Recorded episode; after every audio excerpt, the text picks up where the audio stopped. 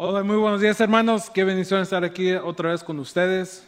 Hoy vamos a estar en Santiago 4. Vamos a continuar en la serie de obras de fe. La semana pasada el hermano Michael Rivero nos dio la palabra y era una palabra muy poderosa. Vimos, vimos uh, mucho, mucho madurez, mucha transformación um, en cómo Santiago nos está dirigiendo a nosotros. El mensaje de él fue domar la lengua. Y es algo que, yo creo que todos nosotros tenemos algo que podemos controlar con la lengua. Él habló de, del bote, del barco, que, que el que lo dirige es una, una parte bien pequeña y que dirige todo el barco. Y eso es algo igual como nosotros. La lengua es un pedazo de, músculo que apenas tiene dos o tres pulgadas, pero controla nuestra mente en lo que vamos a decir, en lo que estamos diciendo. Y es algo muy peligroso, pero también hay una bendición a través de eso.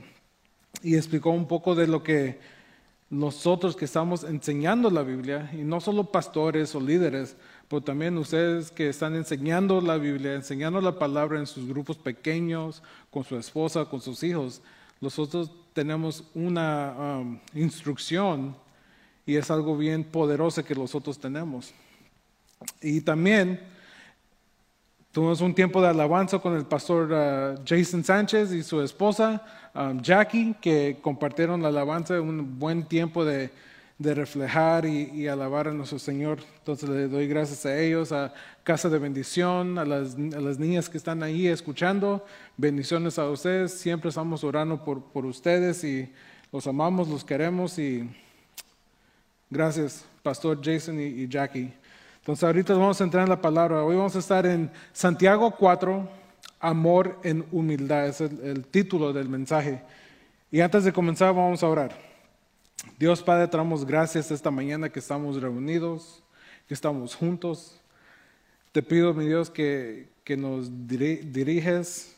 Um, sabemos que hay cosas que pasan en nuestra vida que, que a veces no, sabemos cómo vamos a reaccionar, cómo vamos a, comportarnos, pero sabemos que debemos de buscar tu espíritu, debemos de orar poner nuestra fe en trabajo para que nos cambie, para que nos dirige, para agradar la, la, voluntad de, usted, mi Dios. Y te damos gracias esta mañana por cada hermano o hermana que está escuchando, los que están aquí en Calvary Chapel South, que están escuchando en el Fireside Room, bendiciones que, una gran bendición que ellos pueden venir aquí y a los hermanos que están escuchando a través del internet, Facebook, YouTube, bendícelos estamos ahí, siempre estamos pendientes, estamos orando.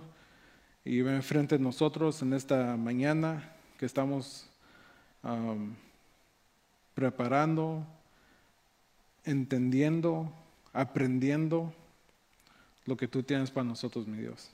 En tu nombre poderoso, tu Hijo amado Jesús. Amén. Amén, hermanos. Que entonces abren sus Biblias, vamos a estar en Santiago 4 y vamos a dar el, el mensaje en completo.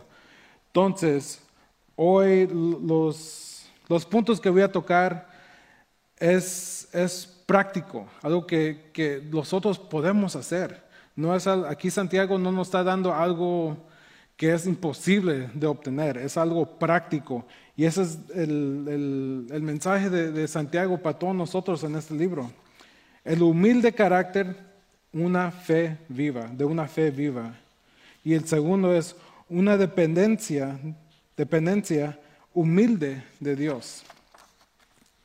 Y es algo bonito que, a mí me, encanta este libro y, y, vamos a abrir Santiago 4, 1 al 3. Dice la palabra, ¿de dónde vienen las guerras y los pleitos entre vosotros? ¿No es de vuestras pasiones las cuales combaten en, vuestras, en vuestros miembros? Codicias y no tenéis.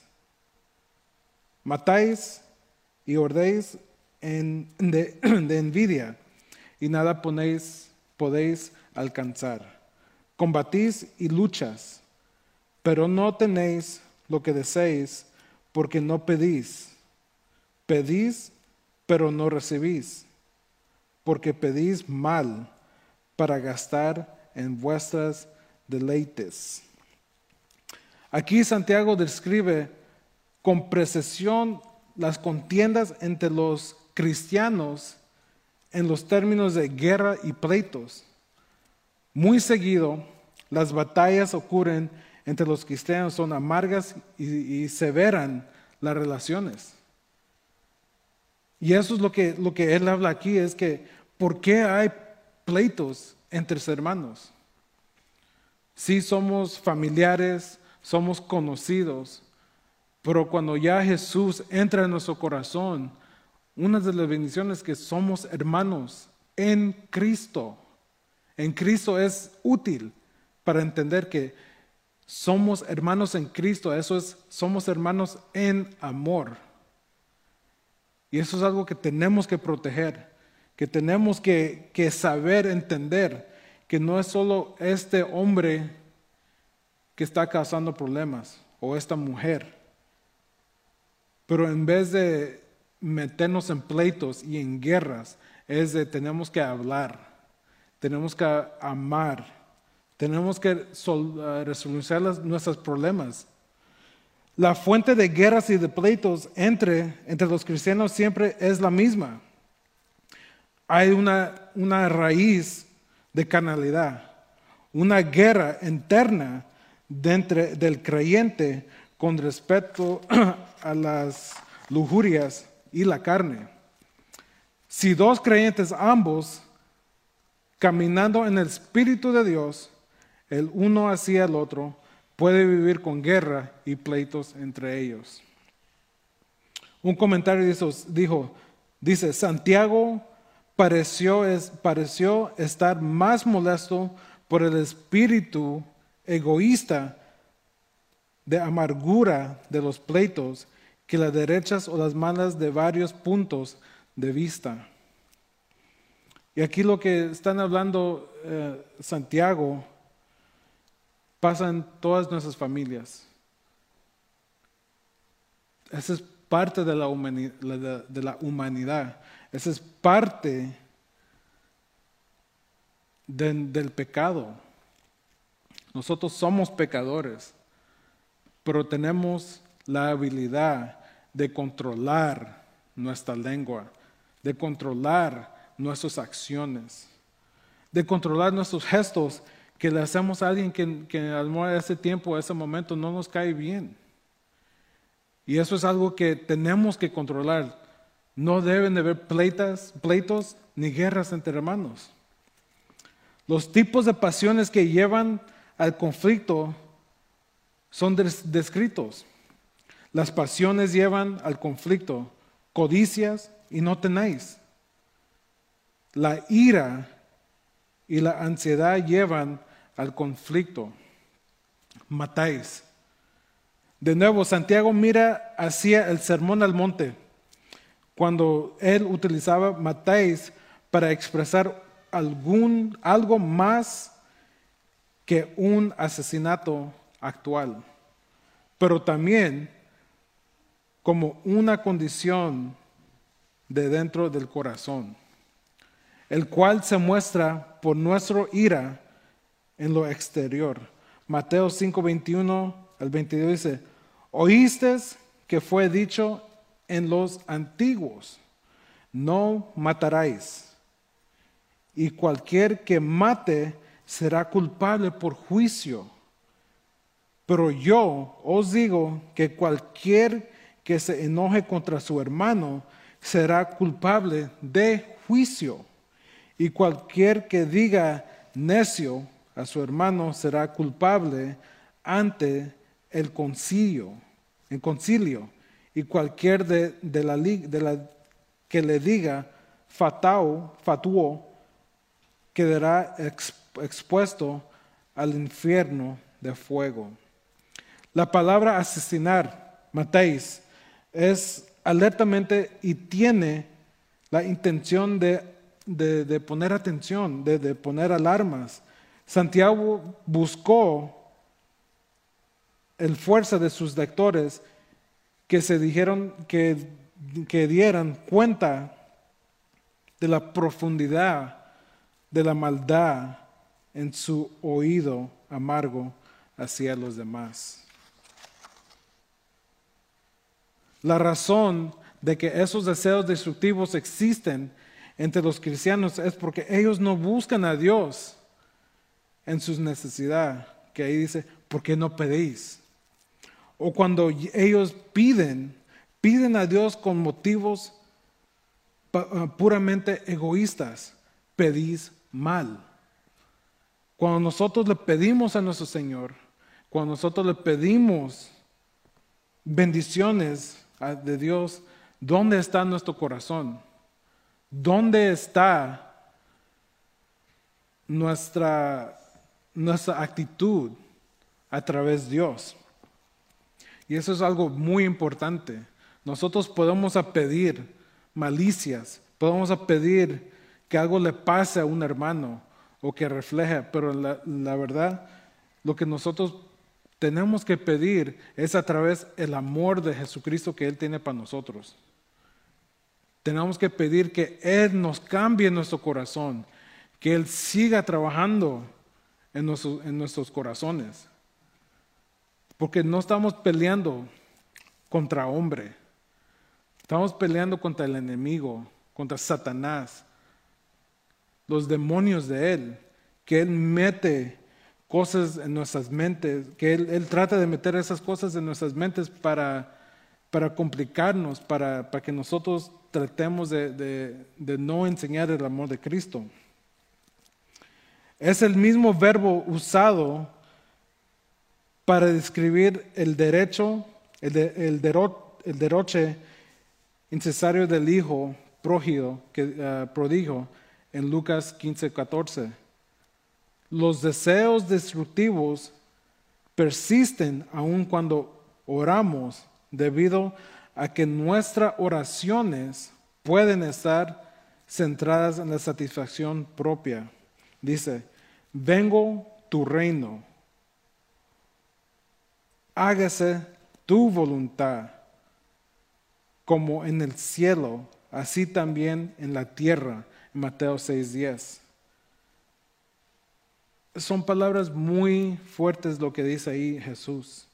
Hágase tu voluntad, no mi voluntad ni la voluntad del otro, pero que se haga la voluntad de nuestro Señor, de Jesús, de Dios. No solo en el, como en el cielo, pero en esta tierra. Sabemos que en el cielo es el reino de Dios y ahí es un paraíso, pero también queremos ver la voluntad de Él en nuestra tierra, aquí en esos tiempos una reprensión de compromiso y codicia entre los cristianos. Entramos en verso 4.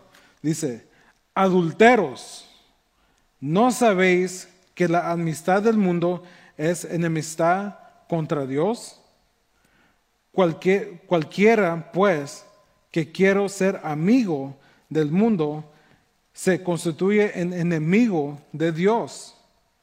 ¿O pensáis que la escritura dice en vano, el Espíritu que Él ha hecho habitará en nosotros, nos anhela celosamente?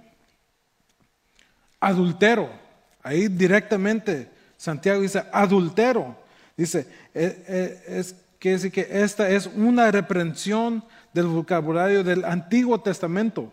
Dios habló de esta manera en el Antiguo Testamento a su pueblo que fue atraído a ciertas formas de idolatría.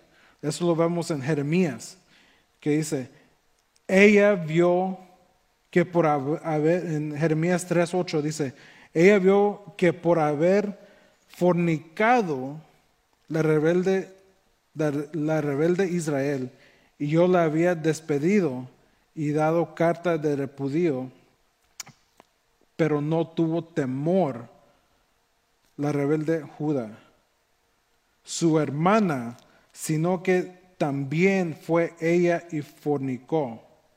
Y sucedió que por por juzgar ella, ella cosa ligera, su fornicación, la tierra que contaminada, pues, adultero con la piedra y con el lleno y con el leño. son palabras muy fuertes que aquí, que Dios está usando con, con la nación de Israel. Adulteros, fornicación,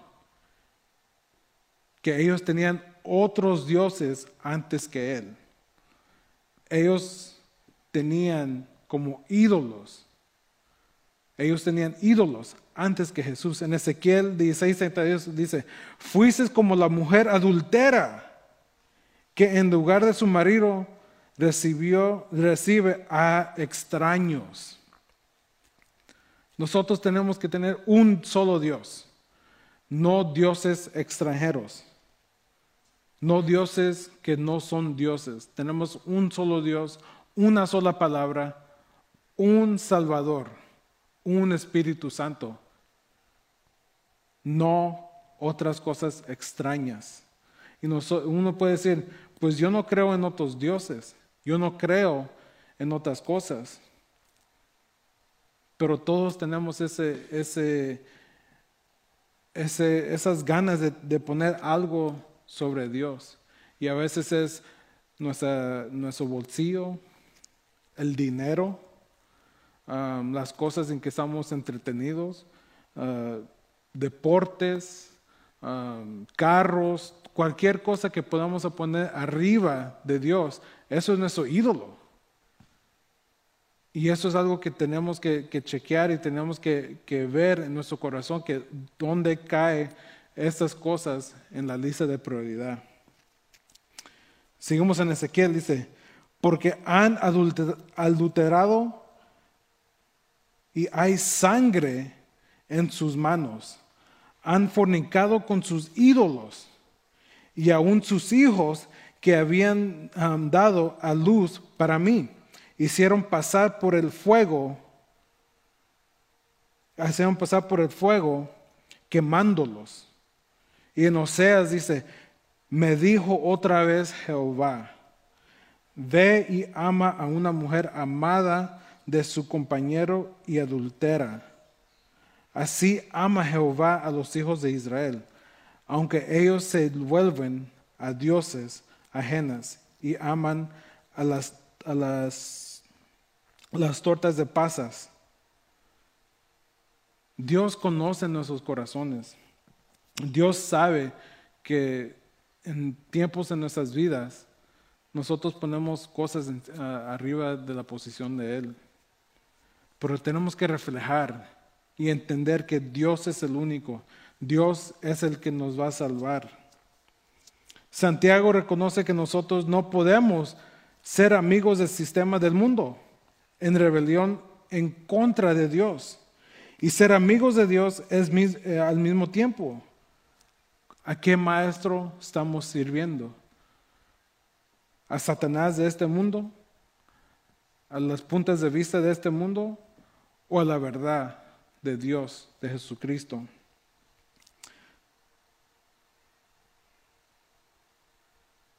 Aún el deseo de ser amigo, quería ser amigo del mundo, se pone al mismo en enemistad con Dios.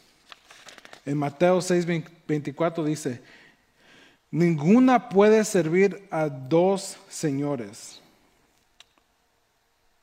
porque odiará al uno y amará al otro, o estimará al uno y menospreciará al otro. No podéis servir a Dios y a las riquezas. Amén. ¿En qué estamos poniendo nuestra fe? ¿En qué fe puso Jacob? ¿En qué fe puso Abraham? ¿En qué fe puso Isaac? Cuando estaban teniendo esos tiempos difíciles. Cuando Abraham, cuando Dios instruyó a Abraham que llevara a Isaac a, la montaña Moraya para sacrificarlo. Él tenía a Dios de primero. Él confiaba en la voluntad de Dios. Él confiaba que la voluntad de Dios es perfecta. Y Dios bendició a la familia de Abraham, de Isaac, de Jacob. La presencia que mora en el interior del Espíritu Santo tiene un anhelo celoso por nuestra amistad con Dios. El cristiano que vive ah, comprometido no puede dejar de estar condenado por ello, porque no puedes encontrar la palabra exactas de las escrituras citada como en Santiago 4.5. En cualquier específico verso del Antiguo Testamento es más probable en la visión que Santiago de que Santiago no estaba citando ningún pasaje en particular, pero que estaba resumiendo la verdad expresada en varios pasajes del Antiguo Testamento. Aquí el, hermano de Santiago no está solo sacando cosas de, su mente o de su cabeza. Él, él, está, él es un estudiante del Antiguo Testamento y nos da referencias en el Antiguo Testamento o que para ellos era la Biblia. O puede ser que Santiago en 4.5 habla en, dos frases independientes y que las palabras de escritura citando, citados se refieren a lo que fue dicho en Santiago 4.4. Todo esto va conectado. No es diferente o, diferentes pensamientos. Todo esto va conectado. Ahorita vamos a leer en el 4.6 al 10 las soluciones para la contienda. Ahora, escuchen bien. Las soluciones para la contienda en humildad ponerse bien con Dios. Ahora, aquí Santiago no solo nos da, no solo nos dice, hey, son estos, son lo otro, tienen que, son malos, son, son chismosos o lo que, lo que uno quiere ponerle. Idólatra, adultero, fornicador. Pero aquí Él nos da respuestas, cómo debemos de, de reflejar lo que Él nos está diciendo. Y vamos aquí en el verso 6. Pero Él da mayor gracia. Por, esto, por eso dice, Dios resiste a los soberbios y da gracias, gracia a los humildes. Someteos pues a Dios, resistad el diablo y huirá de vosotros acerca, acercaos a Dios y Él se acerca a vosotros. Pecadores, limpiad las manos y vosotros, los de doble ánimo, purificad vuestros corazones. Afligidos, lamentad y orar. Vuestra risa se convierte en, en lloro y vuestro goce en tristeza. Humíalo, humíaos delante del Señor y Él os exaltará. Qué bonito eso. El mismo Espíritu Santo que nos condena de, nuestro compromiso, también nos dará gracia para servir a Dios como cómo lo debemos de hacer. Pero esa gracia solo viene a los humildes. Tenemos que ser humildes. La gracia y el orgullo son enemigos eternos. El orgullo demanda que Dios me bendiga a la luz de mis, de mis méritos, ya sea que, que fueran reales o imaginarios.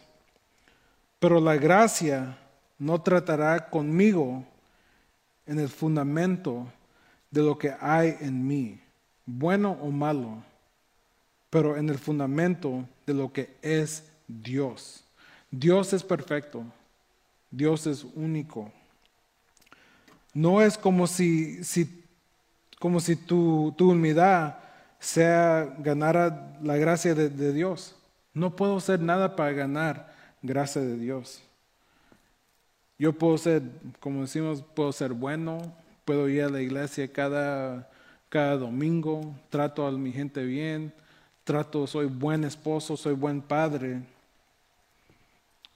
Pero eso puede ser un solo, que solo a tiempos lo hago. Tenemos que dejar que nosotros tenemos que ser humildes en las cosas del Señor. Tenemos que ser humildes en nuestras vidas. Yo no puedo hacer nada para ganar la gracia de Dios. Jesús ya lo pagó en la cruz por la gracia, por el amor que Él dio en la cruz. Yo estoy aquí, ustedes están escuchando, por la gracia de Dios. Ustedes no pueden hacer nada más para acercarse más que Dios, solo que obedecerlo, orar, que nuestras obras reflejen dónde está nuestra fe. A la luz de la gracia ofrecida, a los humildes. Solo hay una cosa por de ser, someteos a Dios. Eso significa ponerte en orden bajo la voluntad de Dios. Es de rendirnos, aceptar que Dios es nuestro rey, aceptar que necesitamos un Salvador a reflejar que yo sigo siendo pecador. Yo sigo, yo sigo siendo pecados. Pero por la gracia de Jesús, por la gracia de nuestro Dios, yo tengo el, el yo puedo llegar con Él y que, y que me reciba y que me perdone de las cosas que yo he hecho para resolver los problemas de la, de la carnalidad y los pleitos que ocasionan, debemos también de resistir el diablo. Eso significa en estar en contra de la decepción del diablo. El diablo está en todos lugares. El enemigo no quiere que nosotros le sirvamos a Dios. Él no quiere que estemos en la voluntad de Dios. Él quiere que estemos contra Dios sirviendo a las cosas de este mundo. Pero hay que resistir el diablo. Mientras logramos resistir al diablo, se nos promete que, que huiría de vosotros.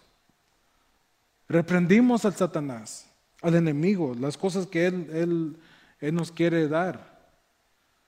Humillarnos, someternos a las, cosas de Dios.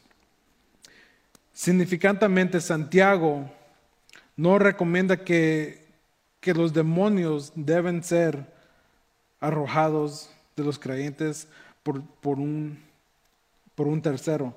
Santiago simplemente reta individualmente a los cristianos en tratar con Satanás como un enemigo, conquistador, el cual puede y debe ser resistido personalmente.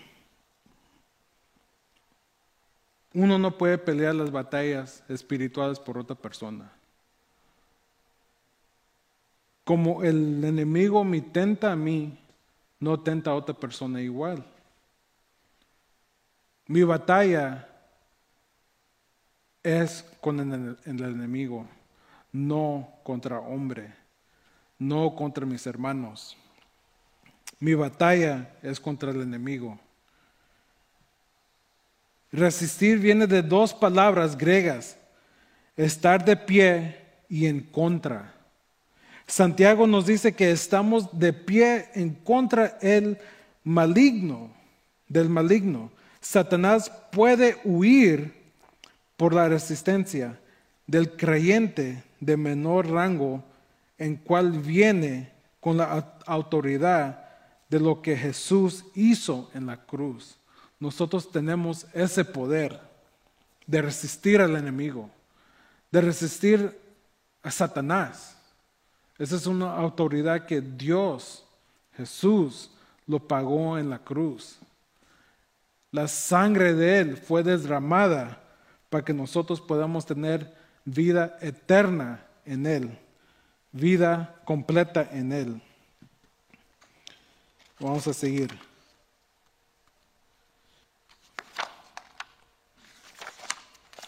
Santiago 4:11. Hermanos, no murmuréis los unos de los otros. El que murmura del hermano y juzga a su hermano, murmura de la ley y juzga a la ley. Pero si, si tú juzgas a la ley, no eres hacedor de la ley, sino juez. Una solo, uno solo es el, el uno solo es el dodor de la ley que puede salvar y condenar. Pero tú, ¿quién eres para que juzgues a otro? El humillarnos y, el, y ponernos bien con Dios debe resultar en ponerse bien con los demás. Cuando estamos bien con los demás, estamos, eh, cuando estamos bien con los demás, eso se, muestra, se mostrará en la forma en que hablamos acerca de ellos. Así que no murmuréis los unos de los otros y no juzguéis a su hermano. Y eso, eso es algo que tenemos que entender. Somos pecadores, y vamos a seguir, seguir pecando. Pero hay ciertas cosas que se tienen que hablar. Hay ciertas cosas que nosotros hacemos que necesitamos corrección. Y eso es algo difícil, porque uno lo puede, lo puede tomar que uno está contra el otro, o que yo o la otra persona está contra lo que ellos están haciendo o lo que Él está haciendo. Pero si nosotros estamos en la voluntad de Dios, si, estamos, si nosotros estamos buscando las cosas de Dios, y eso es a través de las escrituras, tenemos que, tener, tenemos que estar bien. Y no es de juzgar, es de corregir y hablar directamente con una persona. Cuando una, una persona está en pecado. No es de hablar de ellos, no es de hablar que mira el hermanito está haciendo esto, mira la hermanita está haciendo lo otro. Es de, hablar directamente con la persona y corregir lo que está pasando.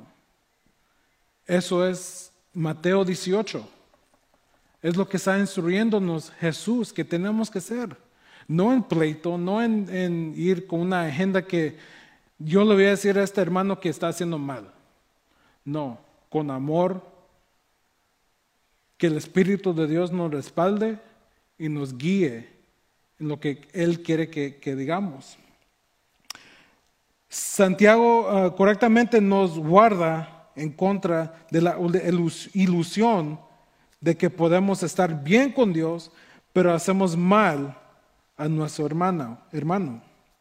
Como dice en primero de Juan, dice, si alguno dice, yo amo a Dios, pero odia a su hermano, es mentiroso.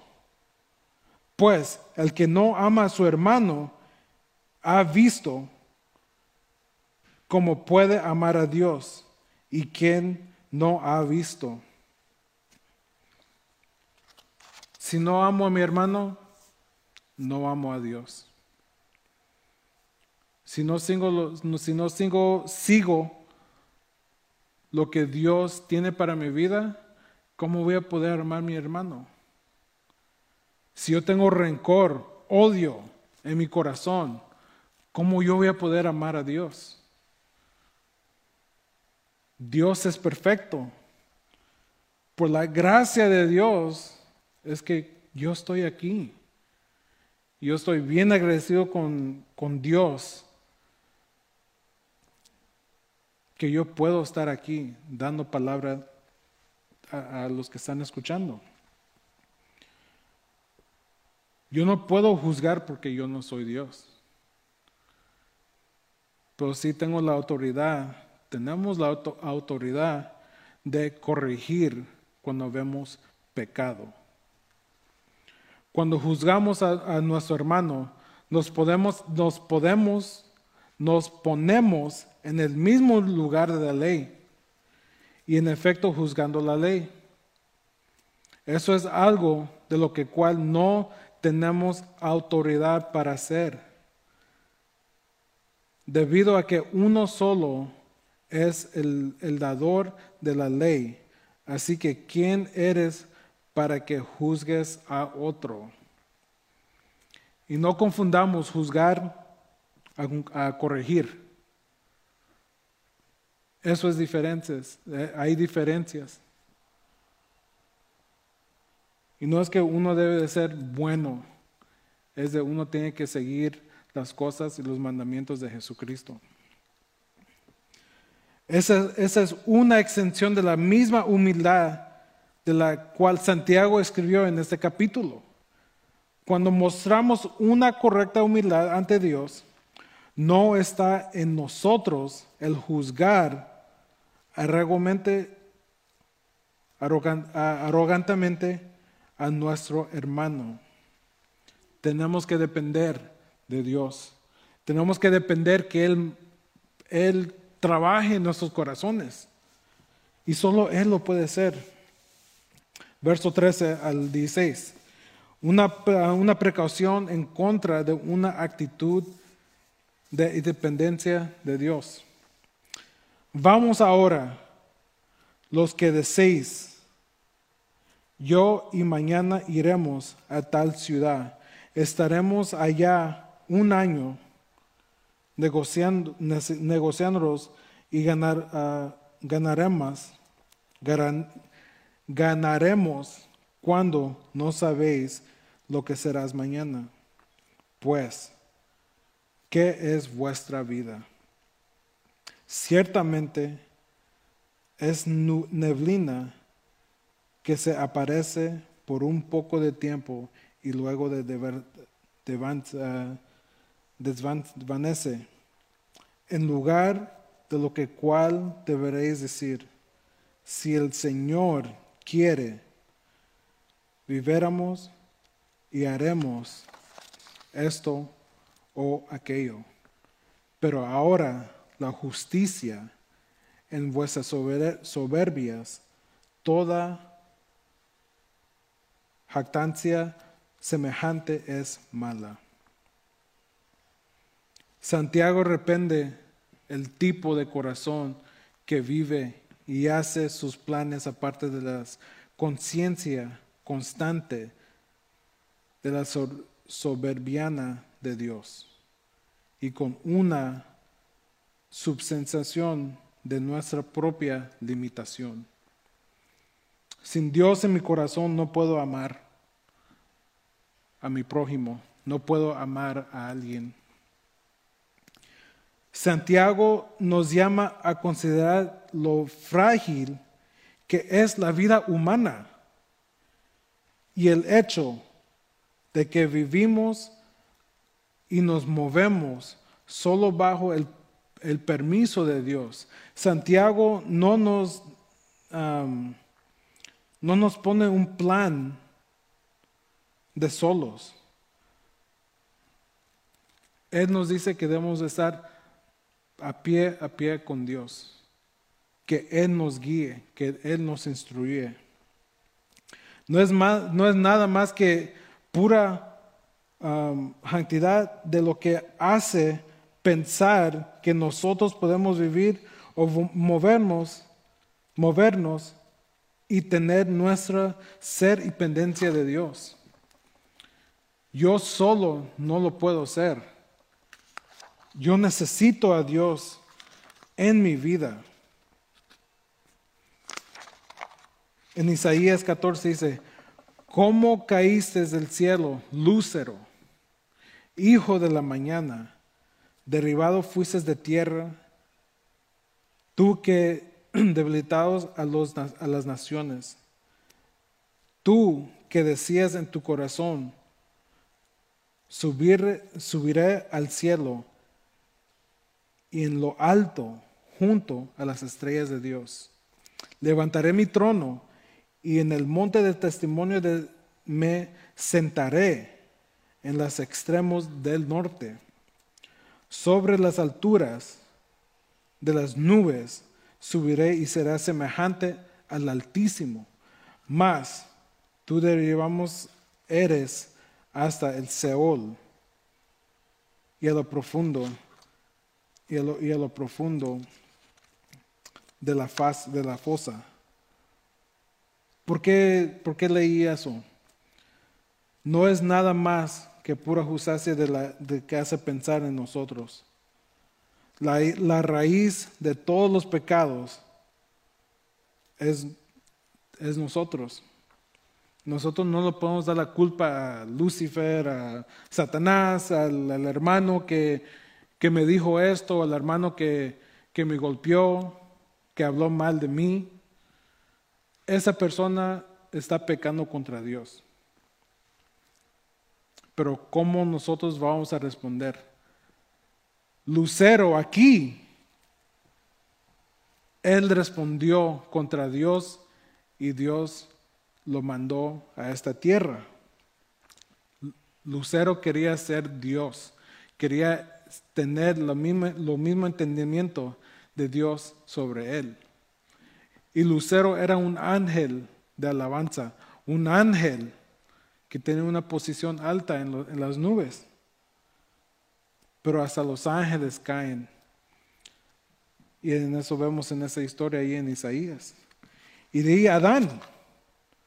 Vemos como él respondió en Génesis 3, dice, pero Dios sabe que el día que comáis de, de, él será abiertos vuestros ojos y seréis, y seréis como Dios,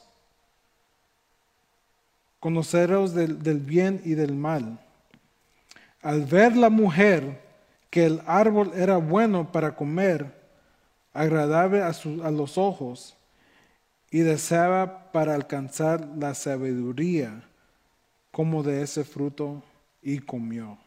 Y dio también a su marido, el cual comió él al igual que ella. Entonces fueron abiertos los ojos, los ojos de ambos y se hicieron y, y dieron cuenta de que estaban desnudos. Cosieron pues hojas de higuera y hicieron delantales. Adán y Eva comieron del árbol.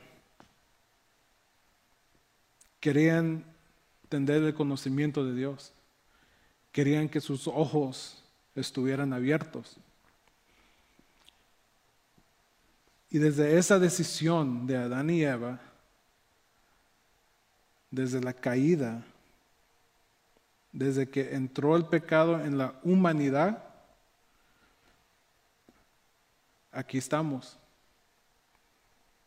haciéndole caso al enemigo, dejando que el enemigo nos dirige cuando tenemos a nuestro Señor que nos ama, que nos quiere, que quiere lo mejor para nosotros que Él mandó su Hijo,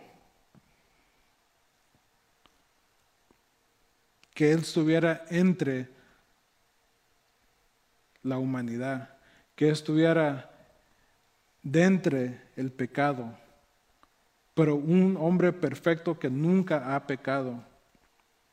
Más bien, Él murió porque Él amaba a nosotros.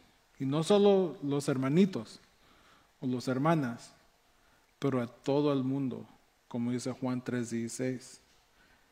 Santiago sabe que es mucho más fácil empezar sobre y hablar sobre la humildad.